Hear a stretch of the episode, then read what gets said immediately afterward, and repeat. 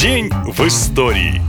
Первый день августа 1939 года в Москве открылась ВДНХ – Всесоюзная выставка достижений народного хозяйства. Когда-то москвичи называли это место личным райским садом. Именно здесь можно было увидеть, чем богаты и известны все советские республики. Выставку задумывали как трибуну, с которой советские люди будут показывать результаты коллективизации, индустриализации и механизации огромной страны. На территории в 100 136 гектаров были построены более 250 строений и павильонов, роскошные фонтаны, аллеи и статуи. Выставка действительно была местом знаковым. Именно тут Эрнесто Че Гевара и Юрий Гагарин гуляли и говорили о нерушимой дружбе между Кубой и СССР. Именно здесь в 80-х поселились первые хиппи. В бурных 90-х в одном из павильонов ВДНХ провели первый в России рейв. И тут возникли стихийные свободные рынки, на которых растерянные новые россияне торговали всем от запчастей и советских медалей до живых попугаев и пираний. В общем, страна менялась, менялась и выставка. Сегодня ВДНХ – это место для отдыха. Достижений тут давно не показывают, зато можно прогуляться и вдоволь поностальгировать. И в этот день 1906 года произошло другое событие, знаковое для истории России. В эту дату Петр Столыпин был назначен премьером. Его имя учат в школе, называют великим реформатором России. Однако в биографии Столыпина больше темных пятен. И сегодня все чаще историки говорят, что его реформы чуть ли не величайшее зло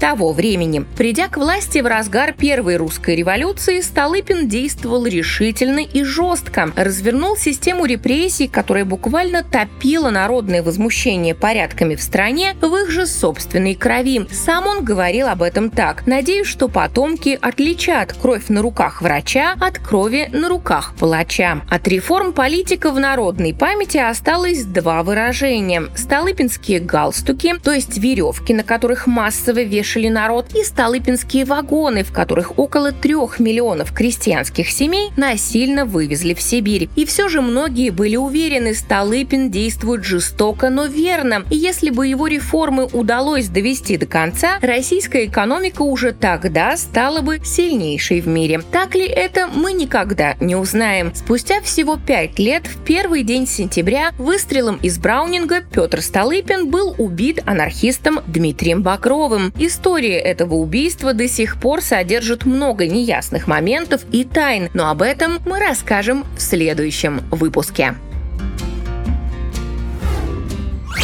Наша лента. Коротко и ясно.